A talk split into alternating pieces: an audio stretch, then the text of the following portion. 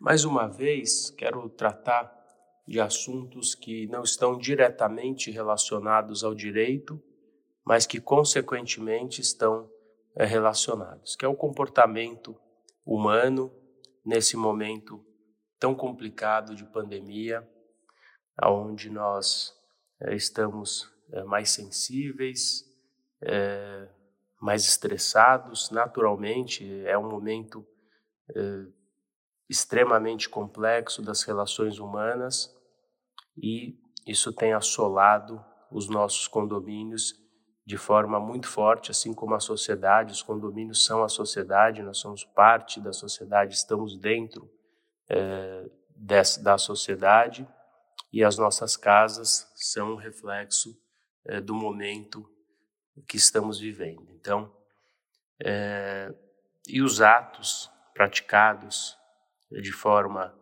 é, impensada ou de forma é, beligerante vão gerar consequências.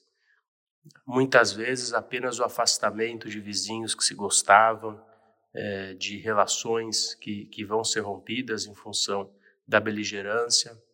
Tenho observado situações extremas onde um vizinho pede para receber a comida é, do outro, para o entregador, joga no chão e pisa é, vizinhos que reclamam de aparelho de ar-condicionado ao ponto de chamar a polícia, situações que antes, é, mesmo o aparelho estando lá há anos, então a tolerância das pessoas tem diminuído e isso vai é, refletir é, nas relações no ambiente do condomínio.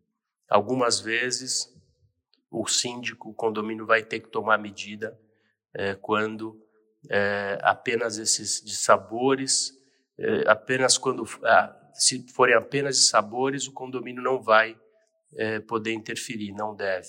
Mas algumas vezes essas questões se tornam questões condominiais, têm consequências no âmbito condominial, como por exemplo uma vias de fato ou é um barulho intermitente, uma situação que possa é, fulminar, por exemplo, na depredação de um bem comum ou no não respeito de uma norma. Observei também em alguns condomínios é, o não uso de máscaras, por mais que seja obrigatório dentro de áreas comuns, em que pessoas é, agridem os porteiros fisicamente. Recebi, é, como departamento jurídico de um condomínio, um vídeo constrangedor, aonde um morador agride fisicamente um condômino. Um condômino. Bom, espero que vocês tenham aproveitado o conteúdo. Espero vê-los em breve num momento melhor. Um abraço.